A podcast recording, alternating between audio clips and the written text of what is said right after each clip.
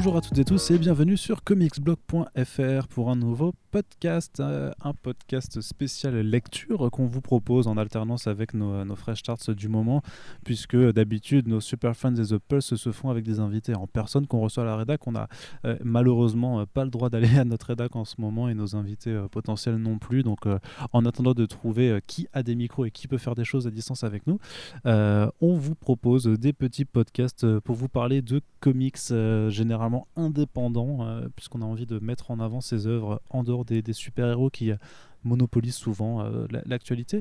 Mais euh, vous savez qu'on aime lire autre chose également. On a envie de vous faire découvrir aussi euh, des, albums. Et donc voilà, il y a quelques jours, on vous proposait un petit numéro spécial avec deux titres qu'on avait sélectionnés assez courts.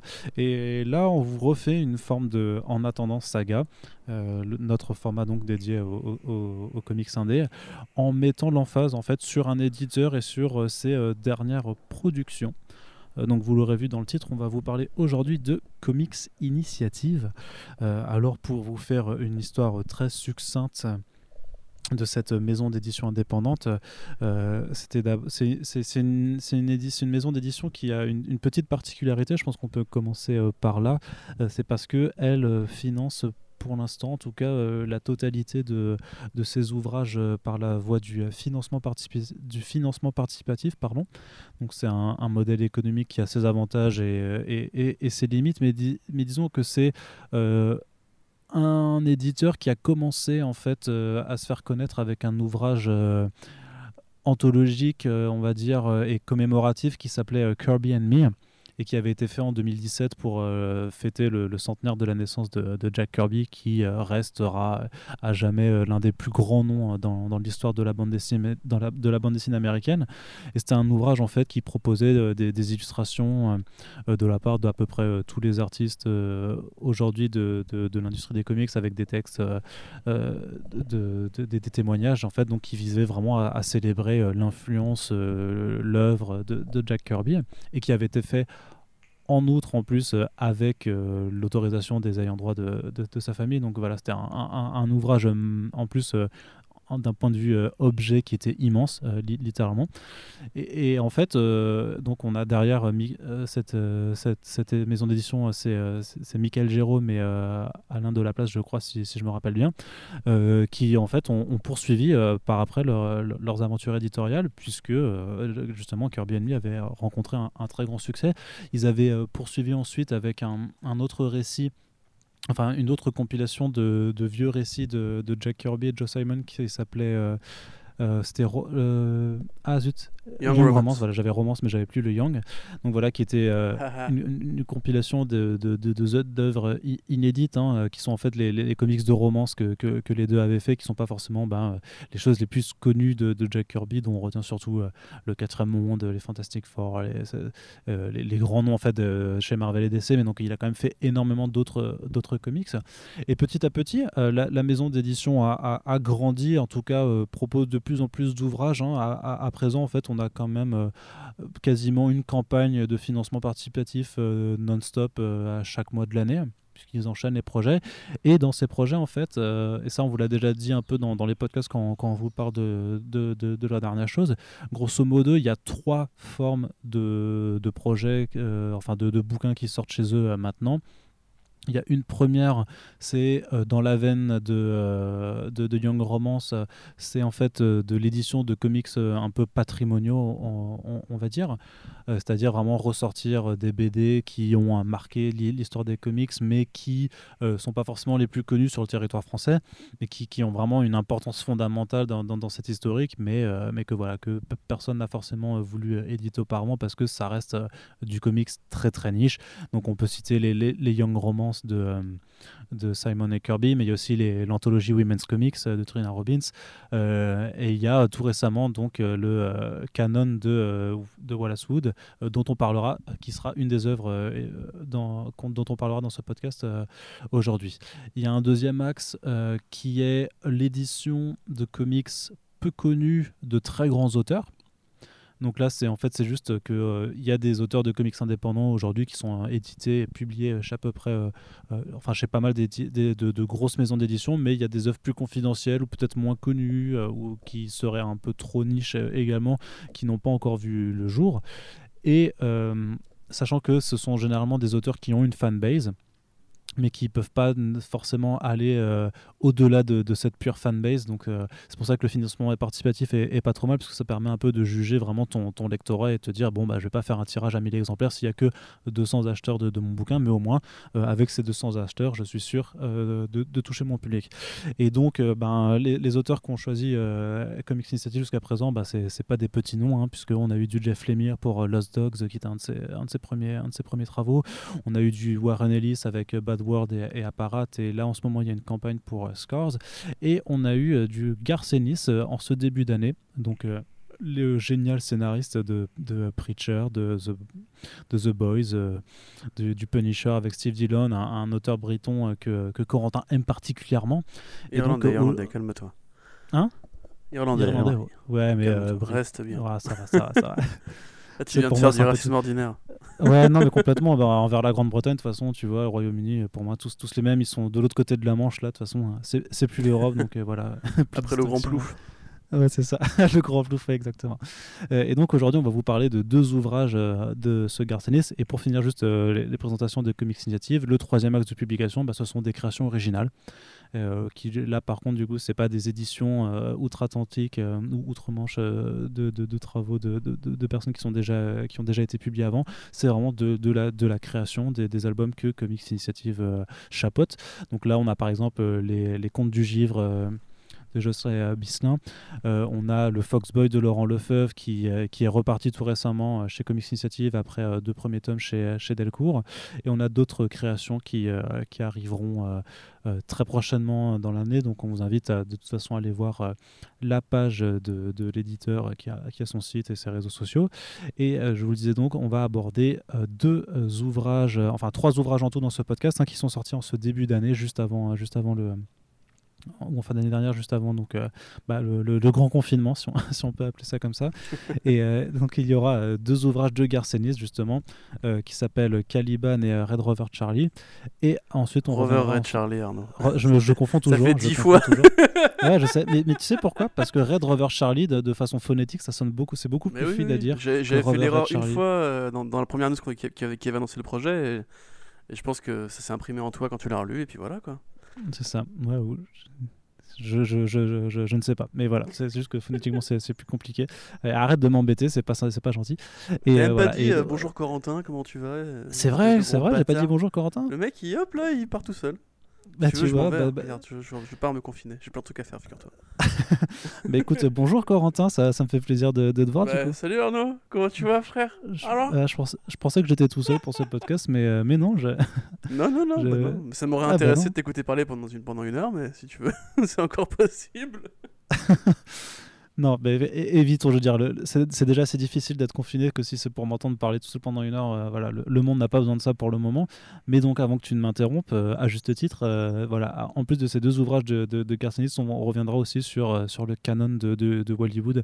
Donc voilà, trois ouvrages qui sont sortis récemment et euh, même s'ils ont été édités en financement participatif, euh, Comics Initiative propose toujours des exemplaires en plus euh, pour les libraires. Donc ce sont des ouvrages que vous pouvez aussi trouver auprès de, votre comic shop préféré. Donc n'hésitez pas à leur en parler si à la fin de ce podcast, l'un ou l'autre ouvrage vous intéresse. Et justement, puisque tu parlais de Grand Plouf juste avant, Corentin, je pense qu'on va commencer par Rover Red Charlie, une œuvre assez atypique dans la carrière de Garcenis s'il en est, puisqu'il s'agit de suivre un trio de, chiens.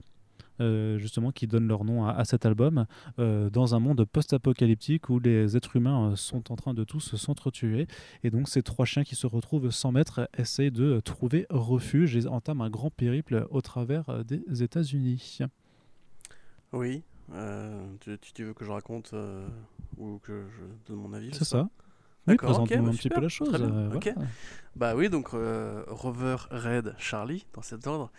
Euh, effectivement, c'est un, bouquin un peu particulier avec Michael Di Pasquale au dessin, qui ouais, alors, raconte une, une, apocalypse, on va dire, qui pourrait probablement, enfin qui serait même très probablement lié à Crost en fait. On pourrait presque se poser la question de est-ce que Rover Red Charlie c'est pas la suite de Crost une fois que tous les humains sont morts? Ouais, ou un spin-off, ouais. Ouais, ou un spin-off parce que voilà, effectivement, les humains, sans qu'on sache pourquoi, commencent à s'entretuer, à se suicider, à, enfin, ils deviennent tous fous. Euh, on, comprend vite qu'il y a une, un virus qui, traîne puisque euh, c'est explicitement dit dans le bouquin. Et euh, effectivement, trois toutous, dont un chien d'aveugle, qui sont potes, qui se croisent régulièrement au parc, décident d'essayer de trouver un petit peu les humains qui restent en traversant les États-Unis. Donc c'est un road trip. de, vu, par, du, post-monde vu par des chiens, quoi, entre guillemets. Donc c'est vraiment, c'est vraiment intéressant dans la façon dont ça, dont ça raconté, surtout pour Garth Ennis, qui est quand même pas le mec euh, qu'on attend à cet endroit-là, parce que c'est quand même assez mignon, hein, euh, ça, ça, donne carrément dans le mignon, alors qu'Artemis en général c'est plutôt, euh, c'est plutôt la guerre, c'est plutôt, c'est plutôt du sale. voilà, c'est du bon gros sale, c'est des mecs qui violent des cadavres de femmes enceintes, voilà, enfin c'est un truc un peu, un, peu, chelou quoi, on va dire. Et là pour le coup, mine de rien, bon il y a quand même un peu de violence, il y a quand même de l'humour noir et, de l'humour tout court, parce que c'est assez marrant évidemment quand tu demandes à un mec qui fait constamment des vannes de bite et des vannes de cul de, traiter les chiens, qui sont quand même pas les, les animaux les plus, euh, les, plus, euh, les plus élégants, on va dire, qui existent. Euh, du coup, il y a quelques vannes rigolotes, mais dans l'ensemble, c'est plutôt c'est un road trip, donc une, histoire d'amitié entre trois, trois, trois toutous avec des profils différents, qui vont du coup de vous faire comprendre qu'il va bien, falloir se passer de l'espèce humaine et qui découvrent un petit peu ce que c'est que la liberté dans le grand exil vers l'ouest. Voilà, alors moi j'aime beaucoup ce, bouquin, euh, que du coup j'ai découvert un peu par hasard en, creusant des Garcenis il, y a quelques années. Euh, c'est effectivement pas le plus Garcenis que vous pourrez trouver, donc c'est pas, pas vraiment du Preacher, c'est pas du Punisher non plus, c'est typiquement une sorte de bouquin euh, à la croisée des mondes entre le Pride of Baghdad de Brian Kevogan, qui racontait, pour ceux qui ne connaissent pas cette, histoire, qui je crois aussi est disponible en français chez Urban, euh, qui racontait ce qui, arrivait à des animaux de, zoo qui étaient libérés par les bombardements des États-Unis euh, sur l'Irak. Euh, ou bien à We Three de Grant Morrison, qui est peut-être aussi l'une des œuvres animales du monde des comics américains, enfin par un Britannique en encore une fois, par un Écossais encore une fois, le, plus connu. Donc voilà, c'est un peu ce, genre d'œuvre très, très pro-animal, on va dire, qui interroge un petit peu le, le rapport de l'humain à la chose animale, justement, à la bête en prenant leur point de vue. Donc c'est plutôt, c'est mine de rien assez intelligent, plutôt drôle, touchant, bien fichu. C'est bien dessiné, euh, c'est assez rythmé. Il y a quelques trucs un peu cons, mais voilà, genre euh, pourquoi les chats sont-ils si méchants? Moi qui suis justement plus, euh, plus chat que chien, ça m'énerve. Mais, mais mine de rien, même là, il y a des, justement, assez justement... intéressantes. Ouais, puis il y a, enfin, dans, le truc, c'est qu'il n'a pas anthropomorphisé la, pensée en, la pensée animale, pardon. Ah C'est-à-dire qu'il fait, il fait une vraie recherche d'adaptation en fait de, de codes sociaux en les transposant sur des animaux et notamment par rapport à, certaines espèces de, chiens en fait il leur associe un petit peu un niveau d'intelligence on va dire ou, euh, ou d'instinct naturel qui prime sur, euh, sur la, fonction cognitive. Et, euh, ça donne des, scènes et des dialogues que je trouve assez, assez hilarants notamment effectivement dans bah dans, le vocabulaire employé, ils vont pas parler d'une rivière, ils vont pas parler d'un océan, mais ils vont parler d'un plouf et d'un grand plouf et d'un plus grand plouf encore euh, en, fonction tu vois et il y, y, a plein de détails comme ça. Le, le, fait qu'il arrive en fait à, à, à, euh, associer par le, enfin à, expliquer un peu par le dialogue euh, certains des comportements canins ou félins, félins qu'on peut voir et, c'est ça que je trouve assez, assez énorme dans, dans, cette façon d'aborder la chose parce que justement ça évite euh, le. En fait, tu peux pas forcément t'identifier à ça. Tu peux pas t'identifier à, bah, des chiens qui sont en train de faire je suis un chien, je suis un chien, je suis un chien euh, tout le temps. et, et, tu les entends en même temps, tu les entends aboyer et tu t'imagines très bien qu'en fait c'est effectivement ça qu'ils veulent te dire tu vois, tu as des trucs cons, mais genre, le, euh, le, je sais plus lequel c'est, si c'est Charlie euh, qui, fait, euh, qui demande à tous, à tous les autres de, de, lui, de lui le fion. Hein. non, c'est Red, ouais. Qui fait comment, comment sans mon cul. Avec... ouais, il est formidable ton cul. C'est, ouais, bah oui, ça. ça. ça. pour le coup, voilà, c'est ce que je disais, c'est l'humour à la Garfénis qui. qui du coup voilà c'est pourquoi est-ce que les chiens sentent constamment le cul? Bah, en l'occurrence parce qu'en fait, ils se demandent comment. tu vois, c'est une sorte de critère esthétique, tu vois. Genre, ouais, hey, frère, vas-y, tu m'enifles le cul. Euh, ouais, mais t'inquiète pas, il est super ton cul. Il y en a même un qui fait, qui fait une description super pointue avec les arômes, etc. c'est complètement starvé. Et euh, t'as aussi, du coup, la, euh, la, mise en abîme de la sexualité chez les chiens. Ouais. Où, où la scène est trop bizarre en même temps, tu vois. La scène est ultra bizarre. Mais oui, mais oui. C'est génial parce que justement, c'est probablement comme ça que ça se passe dans leur tête pour eux, tu vois. Enfin, c'est genre, c'est aussi naturel que se dire bonjour, quoi. Enfin, Ça n'a aucun putain de sens. Mais euh, puis ouais, tu disais du coup la réplique euh, Je suis un chien, je suis un chien, qui est effectivement peut-être euh, l'une des meilleures trouvailles de, de Ennis, puisque finalement, il, donne du sens à ce que disent les cabots la, plupart du temps. Mais c'est vrai qu'il y a aussi des fois où les chiens aboient sans raison, ou les, juste ils aboient pour tenir leur, leur adversaire à distance, ou pour se saluer, etc. Et ou pour appeler à l'aide. Et en l'occurrence, c'est vrai que là, pour le coup, il, a trouvé une façon intéressante de faire ça. les, les, chiens, du coup, aboient Je suis un chien, je suis un chien, je suis un chien. Et ça devient une blague méta au fur et à mesure du truc. Mm. puisque euh, il y a des répliques de conclusion. En gros, les mecs vont dire mais moi je suis un chien, etc., etc., etc. En utilisant en gros le sens détourné de, cette phrase-là pour euh, un, peu à la Tom King, tu vois, où en gros une, réplique qui a été utilisée en, hors contexte devient euh, chargée de sens quand tu la mets dans un autre contexte. Donc c'est vraiment bien foutu et ce qui est marrant du coup c'est le décalage effectivement avec les chats. Il y a un côté un peu l'île aux chiens de Wes Anderson. Ah, J'ai toujours pas vu ça, figure-toi. Ah putain, quelle frappe gros, faut que tu mates ça. Faut que tu mates ça ouais, je sais, je sais. Est-ce que tu as, le, as, le bouquin à côté de toi ou pas? Euh, Oui.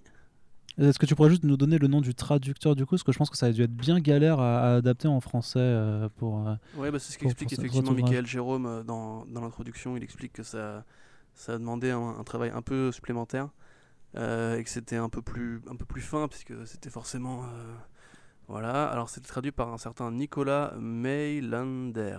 Nicolas Melander. Ben, voilà, ben, euh, big up, euh, big up Nicolas pour, euh, pour, pour ce taf. Quoi, parce que, je sais, moi, j'ai pas lu la VO, hein, donc je sais pas tout ce qui est voilà, le plouf, les grands ploufs et la façon de. les nourrisseurs, tout, tu vois, pour parler des êtres humains, tout, vraiment toute cette adaptation du, du, du, bah, du dialogue et, et, du sens des mots. je sais pas si ça a été je pense pas je sais pas comment c'est dans la VO du coup comment et du coup quelle a été c'est un, peu, la même chose mais avec des référents euh, enfin des, des, onomatopées qui sont qui sont forcément différentes et propres au langage euh, anglophone. Ouais. Voilà. Mais euh, qu'est-ce que je voulais dire? Mais du coup ouais t'as le décalage justement comme dans l'île aux chiens en fait dans l'île aux chiens pour ceux qui l'ont pas vu c'est ah bah moi je l'ai pas vu du coup non mais c'est juste le pitch que je te résume t'inquiète. C'est le gouvernement japonais qui exactement comme comme pour un truc dont on a parlé dans notre podcast que je vais dire tout à l'heure, mais voilà, comme, pour, comme dans le chou, tu vois, où en gros les, les, animaux sont vecteurs de maladies, du coup on, les met, on, les sépare de la société. En l'occurrence, c'est pas des poulets, mais c'est des chiens, et tu t'aperçois en fait très vite que le gouvernement qui institue cette euh, nouvelle prérogative qui consiste à prendre les chiens et à les mettre sur une île loin de la, de la civilisation, euh, en fait, eux ils sont plus euh, fans des chats, on va dire. Et du coup, tu as un petit côté, est-ce que c'est pas un complot félin et tout? Et là, dans Rover Red Charlie, euh, il croise les chats, donc c'est qu'ils appellent les cracheurs, parce que évidemment quand un chat croise un chien, le premier, truc qu'il fait c'est qu'il crache. c'est ça, ça, ça, ça. a du sens. Euh, eux pour le coup, ils ont pas, ils ont, pas ce vocabulaire euh, bête du tout. C'est-à-dire qu'en fait les, les, chats parlent comme des êtres humains normaux, ils sont même assez, ils ont, ils ont un argot, etc. Et euh, ils sont beaucoup plus intelligents et, beaucoup plus organisés. Et, euh, et, paradoxalement, du coup, c'est un truc que, que même euh, Charlie va reconnaître. Il dit regarde, les, les, chats ils sont plus intelligents que nous, enfin les crashers sont plus intelligents que nous. Maintenant, il faut qu'on s'adapte, il faut qu'on arrête d'être con, il faut qu'on arrête d'être instinctif, mm. etc. Et tout, tout, cette espèce de langage, c'est pareil. T'as un truc qui, du coup, alors qui est moins bien rendu, je trouve, en VF, mais ils avaient pas trop le choix. C'est quand ils voient les poulets, les poulets qui font c'est quoi, c'est quoi, c'est quoi, tu vois. Euh, en anglais, c'est juste what, what, what. Tu vois ce que ça fait? What, what, what? Tu vois, comme ça, euh, comme, un poulet en fait parle en vrai. C'est-à-dire qu'en fait, les poulets sont tellement cons que quand ils parlent en anglais, dans la vraie langue ou euh, dans la, façon dont les humains les comprennent, c'est exactement le même mot, entre guillemets, tu vois. du coup, bon là, c'est bien rendu au sens où les poulets, effectivement, n'ont pas une ligne de texte, hein, c'est juste des, crétins qui savent qu'à se faire bouffer. Et, et, par rapport justement au propos, je parlais de We Free tout à l'heure, t'as quand même justement ce, ce, petit message sur le, la, maltraitance animale avec, euh, euh, aide-moi, le personnage du gros chien. Euh, c'est pas Helmut, c'est. Ah, va pas me revenir. bref, ce personnage-là qui, du coup, effectivement, est un chien de, de combat. Le gros bulldog, là, monstrueux. C'est ça, ouais. Mm. le, le, monstre, effectivement, le, méchant, entre guillemets, s'il y a un méchant.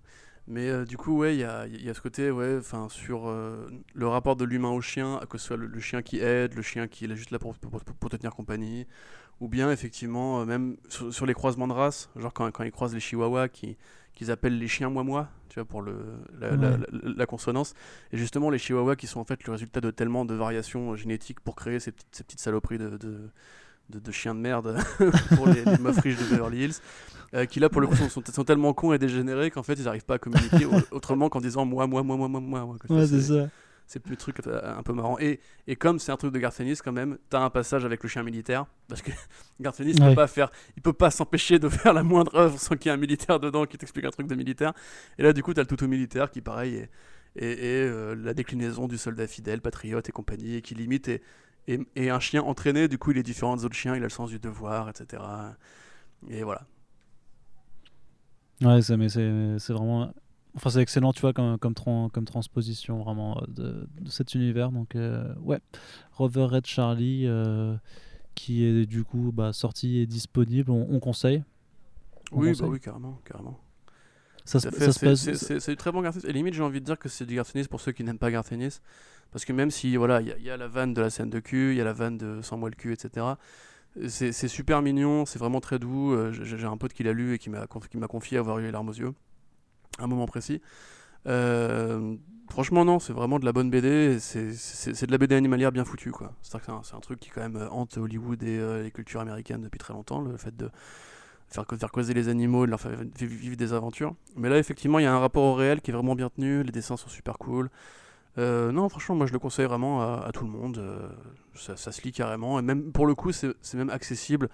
Ouais, c'est ça. Euh, assez jeune, on va dire. voilà, il y, a un peu de violence parce que forcément, bah, c'est des chiens qui doivent chasser pour se nourrir, etc. Mais franchement, c'est oui, puis c'est dans un contexte. Alors, oui, on n'est pas au niveau d'un Crost ou de n'importe quelle autre œuvre de Denis, mais ça reste placé dans un contexte post-apocalyptique avec des, êtres humains qui, euh, qui se butent entre eux. Donc tu as quand même quelques passages un peu graphiques, tu vois, mais, euh, mais oui, ça, c'est beaucoup plus accessible que, que la moyenne du, du Garcenis. Ouais, bah notamment ah. la, la, première mort du bouquin, euh, qui pour le coup est vraiment assez, sèche et brutale, et qui pose directement les codes en mode. ouais. Ça reste quand même, ça reste quand même assez, assez sévère, quoi. Après, voilà, ça devrait quand même trouver euh, un, certain public, euh, en tout cas notamment pour les amateurs. Bah, franchement, si vous êtes amateur de Garcenis, que vous connaissez déjà toutes ses œuvres, vous vous y retrouverez de toute façon. Hein. Là, c'est vrai qu'on disait que c'était plus accessible pour ceux qui ne le connaissent pas ou qui n'aiment pas trop euh, ses, œuvres en général, parce que ça, dénote. Ça, dénote. Après, tu vois, le truc, c'est que dans le format, ça reste du, souple présenté de type comics, donc je, ne suis pas certain que ça aille non plus trop réussir à, trouver un, lecteur en dehors euh, de, ceux qui lisent déjà du comics. Mais euh, bon, comme dit, hein, le, modèle euh, économique fait que de toute façon, ça n'a pas été tiré non plus un énorme, un énorme tirage en plus de, ceux qui avaient contribué. Donc je me fais pas trop de soucis qu'il y a assez de lecteurs curieux en France pour que ça puisse pour que les exemplaires restants puissent aller, aller chercher, trouver acquéreur. Et puis si jamais vous connaissez quelqu'un qui l'a, ben, faites en sorte qu'il vous le prête parce que, comme dit, vous passerez un, bon moment de lecture.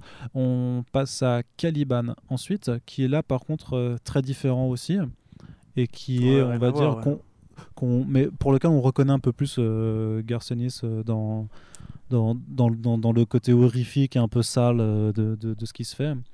Bah, de, Oui, oui, oui et non. Très honnêtement, c'est, pas le plus Garcenis non plus des Garcenis. Alors, Caliban, euh, il faut que tu me retrouves le dessinateur par contre pendant que je parle.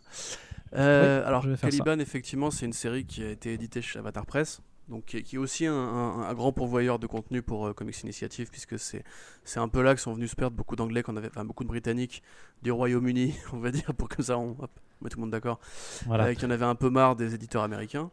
Euh, donc voilà, c'est là effectivement qu'ils euh, que, que, ont été piochés la trilogie Warren Ellis, qu'ils euh, vont aller piocher Scars. Et, et, effectivement, donc pour ce, truc particulier qui est Caliban, Caliban c'est l'hommage de Garth Ennis à, tout ce qui est Alien, The Thing et Lovecraft.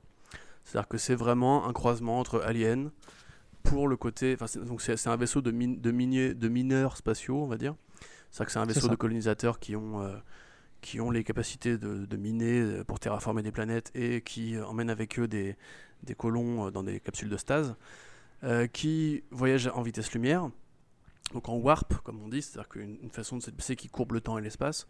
Et ce faisant, cette, cette façon de se déplacer sans matière, on va dire, fait qu'ils vont heurter un vaisseau, un vaisseau très ancien, qui évoque un peu Prometheus, euh, dans lequel euh, se trouve une forme de vie qui, on va dire, euh, n'aurait peut-être pas dû être, être réveillée. Et, là-dessus, bon bah voilà, c'est le jeu de, de l'alien-like, c'est-à-dire ça va être des morts à l'appel, des références culturelles assez évidentes. Et notamment, il y a beaucoup de bruit dans mon oreille, Arnaud. Je sais pas si t'es si, si t'as un chat qui, qui, qui tue un oiseau à côté de toi, mais c'est très déstabilisant. Ça, doit être le vent, mais comme dit, ça, ça passera pas, ça passera pas dans mon Ouais, ouais, non, mais pour, pour moi, mais pour moi c'est chiant. tu pourrais penser un petit peu aux copains. Euh, et du coup, voilà, donc c'est effectivement, ça ressemble pas trop à ce que fait Garçon des Habitudes. Euh, au, au centre de l'histoire, donc t'as as une petite romance euh, lesbienne entre euh, l'archiviste du vaisseau et, euh, et euh, une La technicienne. pilote. La pilote, Ah ouais. ouais, la- la- la- Et euh, disons, on va dire que dans le. Enfin, c'est vraiment un hommage à Lovecraft au sens où ça commence de manière euh, épistolaire, un petit peu comme justement les, grandes œuvres de Lovecraft. Euh, ça commence par le récit qui, prépare le récit, un texte écrit, etc. etc. Ça convoque vraiment les poulpes, l'idée des grands anciens, l'idée des planètes, des planètes inexplorées, des civilisations à travers le cosmos qui auraient plus ou moins un lien entre elles, etc. Et euh, de l'autre côté, tu as vraiment le côté The Thing, avec euh, la bestiole sans visage qui passe de corps en corps et qui transforme les corps en les rendant plus monstrueux. Donc voilà, c'est pour moi c'est vraiment c'est de la bonne BD pour justement ceux qui sont fans de cette niche euh, de bouquins. Après, c'est vrai que moi le dessin me plaît pas non plus de fou. C'est-à-dire que Alors le, dessin c'est Facundo Percio. Voilà, Voilà. c'est- les séries Avatar Press sont pas connues pour avoir des dessinateurs, enfin pour avoir les meilleurs dessinateurs au sens où justement ils, ils Bon, ont- quand même, tu sais, t'as signature. Juan Roserip ou euh, Jason Oui, oui. Burroughs qui ont fait quand même leurs armes. euh, Bah, là- Jason là-bas, Burroughs, moi j'avoue, je suis pas, je suis pas un grand gros fan de Jason Burroughs. euh. Ouais, Je- je- le, le garçon est très sympathique. euh, il faut lire les, les interviews de Jason Burroughs, qui pour le coup va un mec qui a fait Alan Moore, Garth Ennis et Warren Ellis euh, au KLM. Mais c'est vrai que c'est un style très particulier qui demande de- de- d'accrocher à cette espèce de vision, à ce trait euh, que je qualifierais de simpliste. Euh, et en l'occurrence, euh, bon, c'est un peu l'inverse, c'est-à-dire que lui, c'est- l'anti-simpliste, c'est le maximisateur. Euh, mais à part ça, c'est vrai qu'Avatar Press ne compte pas généralement de beaucoup de nominations dans les meilleurs dessinateurs aux Eisner, on va dire. C'est-à-dire que là, pour le coup, le dessin est bon, hein, il est efficace, euh, il fait ce qu'il a à faire, les, couleurs bleutées sont même assez bien rendues. Il y a des designs vraiment super cool, il y a des, planches vraiment super cool, mais je trouve qu'au niveau des visages des humains de ce vaisseau, on va dire, c'est tellement plat que finalement tu t'attaches pas trop. Juste, enfin, ils font vraiment très personnage euh, fonction, tu vois. C'est vraiment les personnes, tu c'est de la chair à canon. C'est très bien qu'ils vont se faire, qu'ils vont se faire flinguer, et que tu t'en fous parce qu'au final ils ont pas, ils, ont pas d'énergie particulière euh, au niveau du, style graphique. Après, au niveau des dialogues, c'est toujours du bon Gartenis, au sens où tu as toujours des bonnes vannes qui, qui, qui, fusent, pardon. Tu as toujours euh, des petites euh, références, justement. Tu as un personnage qui est, euh, qui est du vieux continent, on va dire, parce que pareil, c'est une autre obsession de Garcenis, il n'arrive pas à n'arrive pas à ne pas mettre un anglais au moins dans son bouquin pour faire des vannes sur euh, ses contes américains.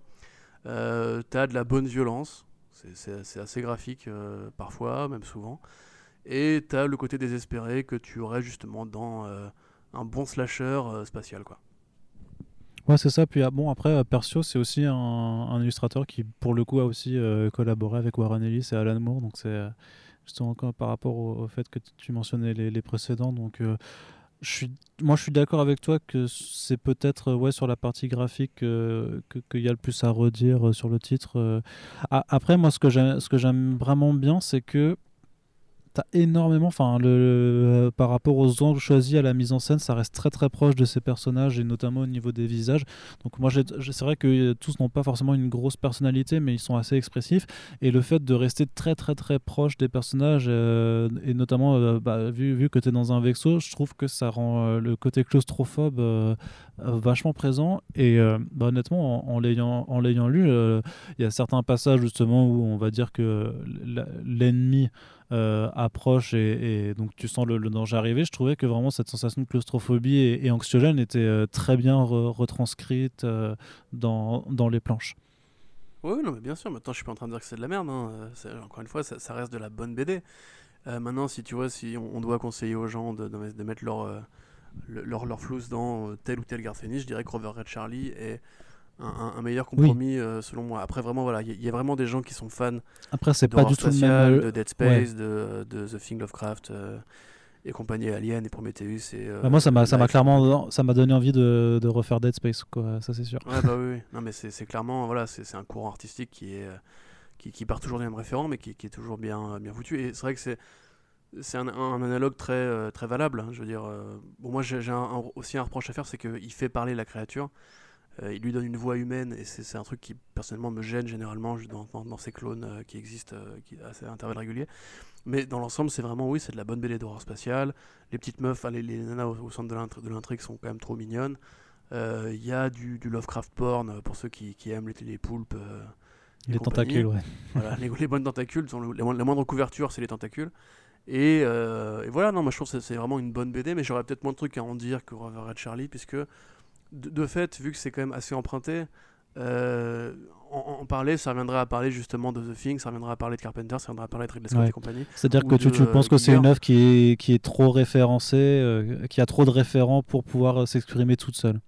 Je trouve que c'est un bon casse-dalle si, comme moi, on en a marre de Prometheus, enfin qu'on n'a jamais aimé la saga Prometheus, et qu'on a juste survécu avec les Dead Space et Life de Espinosa et qu'on cherche justement une BD dans le même style que Alien ou The Thing pour, euh, pour se régaler un peu les mirettes. Mais effectivement, je pense pas que ce soit un immanquable de la bibliothèque de Garcenis. Après, c'est très bien de l'avoir édité en France parce qu'il y a des collectionneurs comme moi, hein, de son travail, euh, qui veulent avoir tous les bouquins et. Euh, effectivement, c'est un peu bête de toujours le résumer au Punisher et à ses comics de guerre et, et euh, à Preacher. Bah, surtout à Preacher. Est capable, en fait, de, toute une variété de styles, y compris l'horreur, et il s'en sort très bien là-dedans aussi. Ouais. Après, son version horrifique, tu, pouvais, tu, tu l'avais déjà, notamment bah, dans, dans, Preacher, euh, tu avais quand même quelques passages qui étaient assez flippants, je trouve. Donc, euh, mais de mémoire, on, on l'a pas vu faire de, de l'horreur comme ça, et notamment spatiale, sur, sur d'autres titres après. Je sais qu'il a fait quand même quelque chose d'un peu apporté chez, chez Aftershock, euh, A Walk in Hell, un truc, un truc comme ça. Je, hein? A Walk Through Hell. Ouais, A Walk Through Hell, ouais, c'est ça. Où, où, il me semblait que ça partait aussi dans des délires un petit peu cosmiques, mais euh, j'ai pas encore approfondi la question. Mais euh, bon. J'avoue, je suis pas à jour sur celle-là.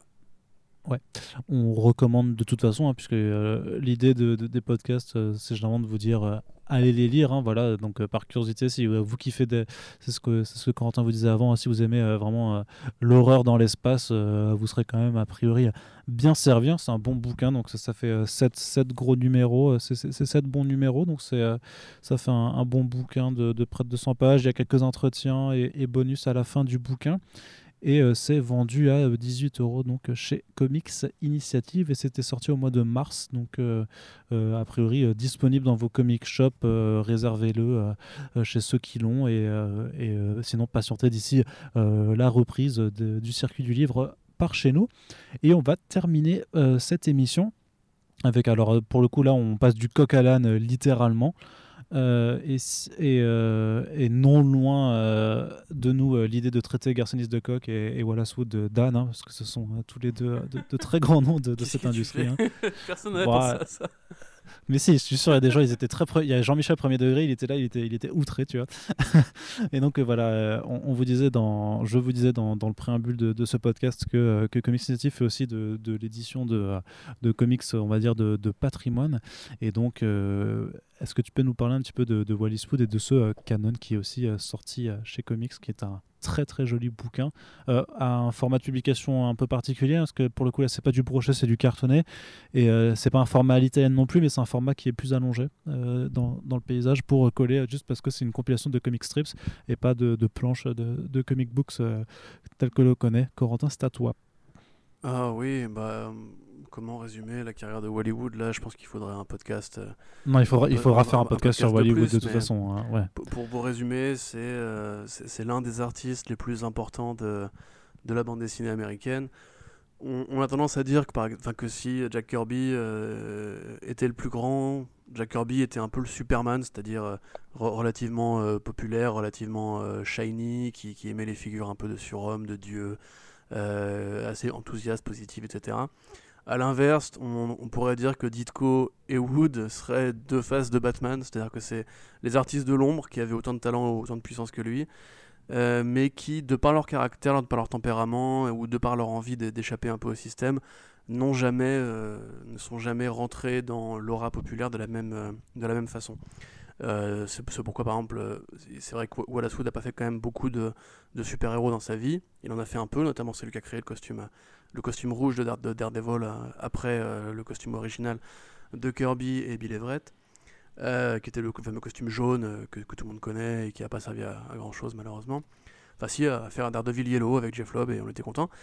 Mais dans, dans l'ensemble, voilà, c'est un mec qui au départ démarre sa vie en suivant des, études d'art et en faisant aussi un séjour par l'armée. C'est important de le dire parce que justement Canon était aussi une revue militaire. Et qui après va du coup frayer un peu de boîte en boîte en essayant de vendre ses travaux et en continuant à suivre son, curriculum universitaire d'illustrateur. Euh, de fait, à force d'être viré partout, il arrive à trouver un. Enfin, il se fait un pote de John Severin, qui est l'un des, meilleurs amis d'Harvey Kurtzman, avec qui ils vont créer les magazines Mad et euh, plus tard Help. Euh, donc voilà, voilà Scoot commence sa carrière par illustrer pour Mad Magazine, une entité du comics aux États-Unis, du magazine comics, on va dire, qui avait été fondée par la famille Gaines pour échapper à la censure du, du Comics Code Authority puisque après la guerre, euh, justement, le Comics Code a commencé à casser un peu les burnes euh, des auteurs en leur disant on arrête l'horreur, on arrête le cul, on arrête les noirs, on arrête la drogue, on arrête la politique, on arrête tout, on arrête les gays, on arrête tout ce que vous voulez. Donc c'est vraiment euh, un truc qui s'est appliqué aux publications de comic books, mais pas aux magazines, et du coup est arrivé plus tard Mad Magazine pour justement continuer à faire des trucs un peu adultes et un peu satiristes, là où on était encore autorisé. Donc lui notamment, il a illustré l'histoire Super Duperman, qui euh, raconte un petit peu le, litige entre euh, DC Comics et Fawcett Comics autour du personnage de Shazam. À l'époque, il s'appelait Captain Marvel. Donc, euh, pour ceux qui s'intéressent à cette histoire, il y, a un, édito que j'avais écrit sur, sur, DC Planètes à l'époque qui raconte l'histoire. Et puis quelqu'un a eu la de, raconter la même histoire dans un autre édito ensuite, parce qu'on sait jamais, tu vois, ça serait mal passé la première fois. du coup, voilà, c'est assez intéressant, mais ça fait partie des, des grandes œuvres qui ont commencé un peu à satiriser le super-héros, à parodier le super-héros. Euh, qui aurait influencé Alan Moore selon lui pour Watchmen ensuite, etc., etc. Il a aussi participé à la création des cartes euh, collectionnées euh, Mars Attacks. Donc voilà, le fameux jeu de cartes qui ensuite a inspiré Tim Burton pour faire son film en, dans les années 90. il a participé à des anthologies de science-fiction et de fantasy, donc Weird Science et Weird Fantasy notamment. Et un peu défini. Euh, c'est comme ça que le résumé, le curateur de l'exposition qui lui a été consacrée à Angoulême euh, cette année, c'est un petit peu le, grand-père de, des Star Wars, le grand-père des Star Trek, le grand-père de la science-fiction euh, à l'américaine dans les années 50, un petit peu comme dans Retour à le futur quand vous voyez une, une BD de science-fiction avec ces espèces de, de, design très rétro, mais en même temps très pur, très élancé, très lisse un peu shiny, façon la planète interdite, c'est du Hollywood. c'est voilà, c'est l'un des pères de cet imaginaire-là du design de vaisseaux spatiaux, du design de civilisation, etc. Donc c'est voilà, un mec très important de ce côté-là, qui est révéré des deux côtés de l'Atlantique pour, son travail. Mais il se trouve que du coup, effectivement, il a toujours eu un tempérament un peu particulier. Il euh, faut savoir que c'est un, monsieur qui s'est suicidé. Je rentrerai pas dans tous les détails parce qu'effectivement, il faudrait beaucoup, beaucoup, beaucoup de temps pour comprendre un petit peu son rapport à l'industrie, son rapport à son travail et son rapport à son, destin un peu, un peu manqué. Euh, mais il a commencé à travailler en fait pour euh, dans les années 60 70 pardon dans la BD érotique, ce qui est plutôt logique quand tu viens de l'underground et quand tu viens de la caricature et de la satire, avec euh, des publications de comic strips dans des magazines, notamment des magazines qui s'adressaient euh, aux bases militaires. Parce qu'on était à une époque où effectivement les, soldats n'avaient pas de, PS Vita ou de, Switch à emmener avec eux euh, quand ils partaient bombarder d'autres pays. Du coup, on leur filait des bouquins, on leur filait des revues qui s'adressaient essentiellement à eux pour suivre un petit peu le, quotidien des États-Unis depuis les pays, parce qu'on était à l'époque de la guerre froide, encore une fois. Hein.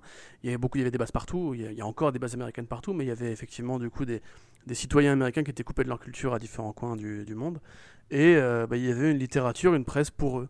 Donc Sally Forth, effectivement, c'est probablement le bouquin qui représente le mieux ce qui intéressait les GI à l'époque, puisque c'était une BD érotique. Euh, qui racontait l'histoire de l'héroïne Sally Forth, dont le nom est un jeu de mots parce que Sally Forth veut dire à l'assaut, on va dire. Euh, qui du bah, c'était une belle nana qui participait à des aventures avec un régiment façon la 7 compagnie et qui passait son temps à finir à poil euh, parce que c'était rigolo. Voilà de montrer une, belle nana à poil pour les GI voilà. Ça a bien marché ce truc là du coup lui il a eu l'idée de, de, continuer. Au moment où justement la, la, culture des espions après le succès de James Bond commence et évidemment grâce à la guerre froide puisque les, les, les espions étaient les héros secrets les héros cachés qui faisait fantasmer beaucoup d'auteurs à ce moment-là.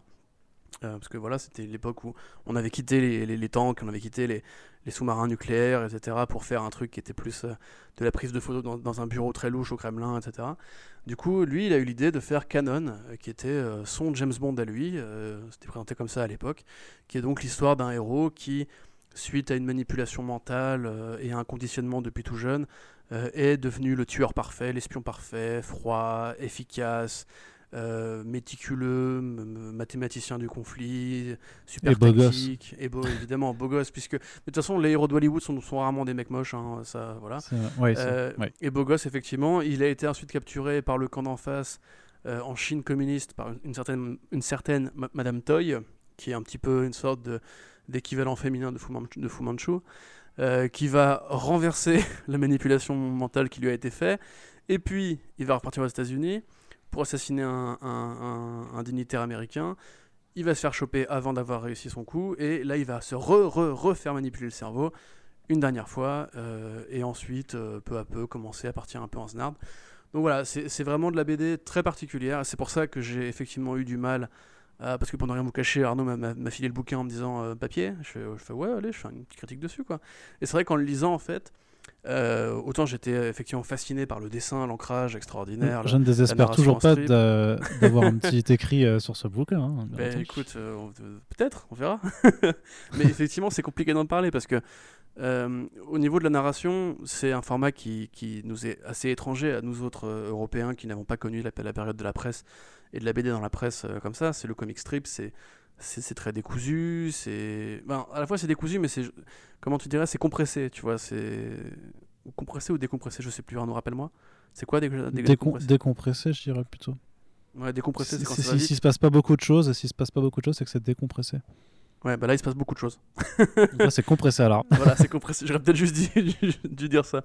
Donc là en fait, si tu veux, c'est voilà, c'est en, en, un chapitre, parce que c'est évidemment c'est par chapitre, mais euh, en un chapitre, il va se passer mais un milliard de choses. Ça bouge tout le temps, c'est des rencontres, c'est des, bagarres tout le temps, tout le temps, tout le temps.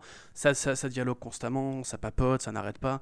Euh, évidemment. Euh, Après, tu vois, je t'interromps. Oui. Je t'interromps, mais j'imagine qu'à l'époque de publication, il fallait forcément que ah bah les, DJ soient intéressés à fond et donc il fallait que ça bouge mais évidemment, pour. Évidemment, mais c'est comme voilà, c'est comme les, les comic strips, euh, les comics même euh, euh, feuilletonnants d'une autre époque où il y a des, histoires de, trois pages.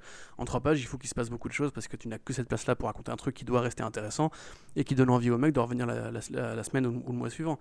Donc oui, c'est évidemment un truc qui est lié au format. Ce que je veux dire, c'est que le regard qu'on porte aujourd'hui dessus, forcément, c'est un truc qu'on n'a pas l'habitude de voir et qui a une narration qui est super particulière, qui t'emmène. Euh, faut, aussi dire que c'est compliqué de trouver une page où il n'y a pas une paire de nichons. Hein. C'est-à-dire que toutes les excuses sont bonnes. Il y a même des fois où en fait les meufs elles-mêmes, euh, enfin il y a un mec qui va leur dire pourquoi tu te déshabilles? Et elle te, donne une, raison, tu vois, dans l'intrigue. Hein. c'est tout à fait logique dans l'intrigue de faire ça à ce moment-là. Mais voilà, il y, a beaucoup, beaucoup, beaucoup de meufs euh, avec très, très, très peu de vêtements. ça passe par différents points géopolitiques. Alors au départ, effectivement, c'est un truc très pulp où Canon va capturer Madame Toy.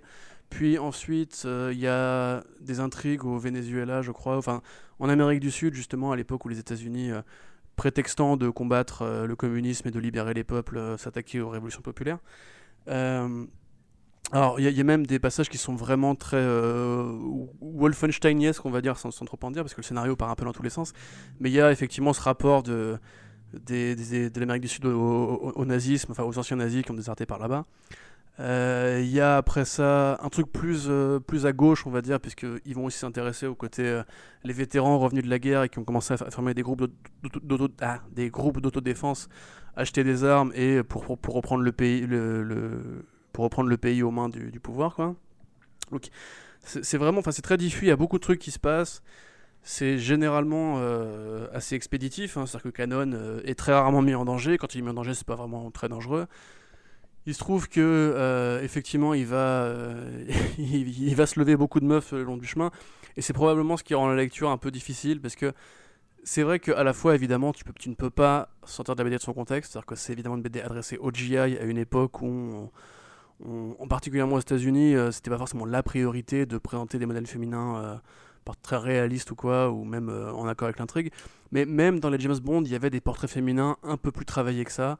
Euh, c'est-à-dire que là, vraiment, il y a des meufs qui, se font tabasser la gueule, et c'est vraiment très violent. Hein. Il y, a des scènes euh, euh, bah, assez dures aujourd'hui, on va dire, enfin, sans forcément vouloir tirer la semaine de là, mais voilà. et voilà, les nanas sont juste là pour être sexy, se prendre une tarte dans la gueule éventuellement, et oui, exciter un peu le héros, quoi. Donc, après, il faut toujours replacer aussi la publication dans son contexte. Et c'est ce que j'ai dit tout à l'heure. Mais le truc, si tu veux, c'est que c'est ce qui rend le regard critique compliqué. En fait, c'est que tu peux pas lire cette BD là comme tu lirais une autre BD parce que justement, c'est plus une sorte d'objet euh, culturel assez fascinant dans, ce qu'elle dit de son époque, dans ce qu'elle dit mhm. justement du rapport à, l'espionnage, à la politique et de la fiction en général qu'on adresse aux soldats. C'est-à-dire qu'en gros, qu'est-ce qu'on voulait que les soldats lisent sur le moment? Donc du coup, c'est assez passionnant à analyser, à étudier. Par contre, c'est vrai que si tu la lis comme tu, justement tu lirais un Rover Red Charlie pour lire une bonne histoire avec de beaux dessins, il y a les beaux dessins, c'est sûr, mais même là, c'est un, un peu particulier, puisque c'est des beaux dessins présentés en strip, en noir et blanc, avec euh, une façon de devoir gérer la place de la bulle dans la case, parce que tu n'as que, des, euh, tu n'as que deux bandes en haut et en bas pour raconter ton, ton, histoire sur le moment. Donc voilà, moi je ne conseillerais pas à ceux qui veulent justement lire du Hollywood pour ses talents de conteur de, de s'y ruer. C'est vraiment un objet de collection, c'est un objet d'archive, c'est un objet de patrimoine, comme tu disais tout à l'heure, euh, qu'il est bon d'avoir lu si on s'intéresse à cet auteur particulier, parce que justement l'édition est très bien fournie.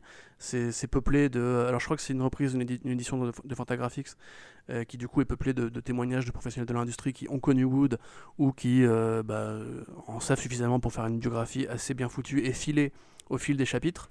Du coup, moi j'ai appris plein de trucs aussi, alors que je pensais justement connaître relativement le sujet. Euh, mais du coup, là, c'est vraiment un très bel objet. En plus, le bouquin est super beau, l'édition est vraiment super jolie. Euh, il y a des coquilles par-ci par-là, mais bon, à la limite, tu peux limite te dire que c'est fait exprès parce que vu que c'est de la BD qui était un peu cheapos à une époque, euh, ça, ça, ça, ajoute un petit peu au charme de l'ancien, quoi. Hmm. Il me semble que c'est 40 euros le prix. C'est 40 euros, ouais, tout à fait. Mais voilà, c'est vraiment, c'est comme Kirby Enemy, ou plutôt non, c'est comme Young Romance, tu vois. Young Romance, pour le coup, si t'es pas un fondu de Jack Kirby et Joe Simon, ou si t'es pas justement un, chercheur limite ou un collectionneur ou un amateur de, l'art séquentiel qui se demande à, quoi ça, à, quoi ça, ressemblait à, cette époque-là, c'est vrai que tu vas pas acheter ce bouquin-là pour lire entre guillemets. Tu vois, tu vas pas lire non, c'est ça. Et puis c'est comme euh... détendre entre deux entre deux pauses café quoi. C'est comme Women's Comics aussi, tu vois, c'est vraiment pour l'objet, pour euh, l'apport à, l'histoire, pour ce que ça raconte de, euh, de, la bande dessinée américaine et de comment elle a évolué. C'est euh, un regard vraiment, c'est une fenêtre sur une, une période et une personnalité ou, ou, un ensemble de personnes dans, dans, l'histoire du, du, comic book, mais c'est sûr que euh, tu, tu vas pas te dire euh, j'aime lire ça en une soirée comme tu, comme tu te lirais un titre indé ou un, enfin voilà comme un Caliban ou un Rover at Charlie par exemple. Tu, sais pas la même mmh. approche que tu as quand tu vas vers ce genre de bouquin. Ouais, et puis limite, je dirais que le, cas particulier de Canon et peut-être un jour de, de Sally Forth si Comics Initiative décide de publier Sally Forth en, France. Euh, c'est un peu comme des bouquins de Milo Manara. C'est-à-dire que pour ceux qui ont lu par exemple les voyages de Gulliver euh, par, Manara, ça a aucun intérêt narratif. C'est-à-dire que c'est juste beau à regarder parce que Manara est un mec extraordinaire pour dessiner euh, les, les, jambes interminables de Nana en, très petite tenue. Bah là, c'est pareil. C'est-à-dire que c'est vraiment très joli à regarder. Il y a une science décor et pour le coup, parce que ça existe aussi, si on est fan de BD érotique, je sais que moi, par exemple, j'adore Druna ou justement le travail de Manara. Enfin, les Italiens en général sont très forts pour la BD de cul. Ah, mais là, en l'occurrence, c'est vraiment de la bonne BD érotique au sens où c'est euh, artistiquement c'est inattaquable. Tu vois, c'est-à-dire que, ok, le scénario, euh, bah, parfois c'est vraiment genre la scène de cul la plus prétexte de la Terre que t'as jamais vu une scène de cul aussi prétexte. Euh, ou alors t'as vraiment des meufs qui sont juste des stéréotypes de nymphomanes abjects par moment. Mais en l'occurrence, en tant qu'objet graphique, c'est vraiment. Ouais, enfin, tu peux pas. C'est l'esthétique américaine par, essence, tu vois. C'est-à-dire que c'est un bouquin qui est presque un, monument de comment justement un Américain imagine la beauté masculine et la beauté féminine à un moment précis justement où les comics ont défini, ont défini la ligne claire, les codes de Kirby, etc. etc. Puis justement, moi je trouve que, je le mets notamment en parallèle de mon expérience de l'exposition Wood euh, d'Angoulême, c'est que euh, malgré l'époque à laquelle ces dessins ont, été faits, à, laquelle il a, dessiné ses histoires, je trouve que le dessin de Hollywood ne vieillit pas en fait. Et je trouve ça dingue. Moi, je trouve que tu vois qu'un Jack Kirby euh, ou un Ditko, tu le reconnais, mais et avec tout le respect que je leur porte, hein, je trouve que c'est un aspect daté que je ne retrouve pas du tout dans, le dessin de, Wallace, de Wallace Wood. Mais c'est parce que, enfin, je pense que ça, ça tient à. Déjà, le, trait de Kirby a beaucoup évolué. Enfin, quand vous lisez Captain America 1 en 39, c'est pas du tout. Enfin, je suppose que Captain America 1. Remarque, la revue où est pas Captain America 1. Euh, vous, vous comparez ça avec ce qu'il a fait 30, euh, 20 ans plus tard chez Marvel, euh, Marvel ça, ça, ça, ne se ressemble pas du tout. Et même les, les premiers Fantastic Four par rapport à ce qu'il ce fera chez les New Gods, c'est très, très différent aussi. Le style de Wood, c'est vraiment. Parce que Wood a ancré Kirby aussi, hein, d'ailleurs, c'est un encreur, Hollywood. C'est pour ça aussi qu'il a cette espèce de, façon assez, assez pure de, concevoir son, dessin. Euh, c'est vraiment une sorte d'apothéose de la ligne claire, au sens où vraiment, quand tu lis ça, tu as l'impression de l'avoir déjà vu, en fait, chez d'autres dessinateurs, mais pas aussi bien. C'est-à-dire que c'est il y a, un sens de la perfection du trait qui est aussi parce que Hollywood c'est aussi un, modèle pour, tellement d'illustrateurs que du coup c'est un peu la ligne claire alpha aux États-Unis. C'est-à-dire que vraiment, il n'y a, rien qui ressemble plus à du Hollywood que toute autre forme de dessin qui n'est pas, pas fait par Hollywood à cette époque-là. Et le fait est que du coup, c'est un maître étalon, au sens premier du terme, de ce, trait, ce graphisme, euh, etc. Et voilà, enfin pour le coup, s'il y a des, euh, gros mecs, euh, enfin des gros mecs, des mecs juste pardon, ou des gens fans de BD érotique, voilà, c'est probablement oui une sorte de maîtrise essentialiste de de ce que peut être le dessin érotique version américaine, parce que c'est très différent encore une fois de ce que font les Italiens. Hein. Mais voilà, pour le coup, moi je pense que graphiquement, et celui-là, et Sky Master of the Space Force qui arrivera aussi cette année, euh, c'est des trucs qui, qui, sont vraiment à consommer si on est collectionneur, si on est fan de l'histoire de la bande dessinée, si on est fan d'art séquentiel, mais au sens le plus premier du terme, de l'art séquentiel, donc de l'art en mouvement, de l'art dynamique, de l'art des cases, de l'art de la narration par bulle, etc. Euh, oui, c'est évidemment important à considérer. Ok, très bien, Corentin. Eh ben, écoute, euh, merci euh, pour ce gros débrief. Euh, personnellement, j'avais vraiment été estomaqué par, par l'expo, donc je n'ai le confinement oblige, je, moi j'ai pas encore pu euh, lire le, canon, mais, euh, mais tu, tu m'as saucé, clairement. Et euh, bah, j'espère que ce sera aussi le cas de certains de nos auditeurs et de nos auditrices qui nous ont écoutés. Donc voilà, si, on a réussi à vous vendre Caliban, Rover at Charlie ou Canon, n'hésitez pas à nous en faire part ou à nous dire au moins si vous avez envie de découvrir ces titres, qui pour rappel sont tous publiés chez Comics Initiative. on espère qu'on a réussi à vous intéresser à une partie de, de leur production et euh, bah, on vous fera d'autres podcasts où on pourra parler d'autres choses. Moi, j'ai bien envie de vous parler de Foxboy quand Corentin l'aura lu, par exemple. Et euh, en tous les cas, merci euh, d'avoir été là, Corentin, pour ce En attendant saga court format qu'on vous propose voilà, cette semaine et pour les, les, prochaines semaines à venir. Voilà, il y aura d'autres petits formats de ce genre. On est en train de vous faire un, un petit programme pour vous occuper tant qu'on ne peut pas officiellement sortir de chez nous. Comme toujours, les commentaires et retours sur l'émission et sur euh, le contenu sont les bienvenus et on vous invite également à partager nos podcasts si cela vous plaît. Merci beaucoup et à très bientôt sur Comics Blog. Salut Salut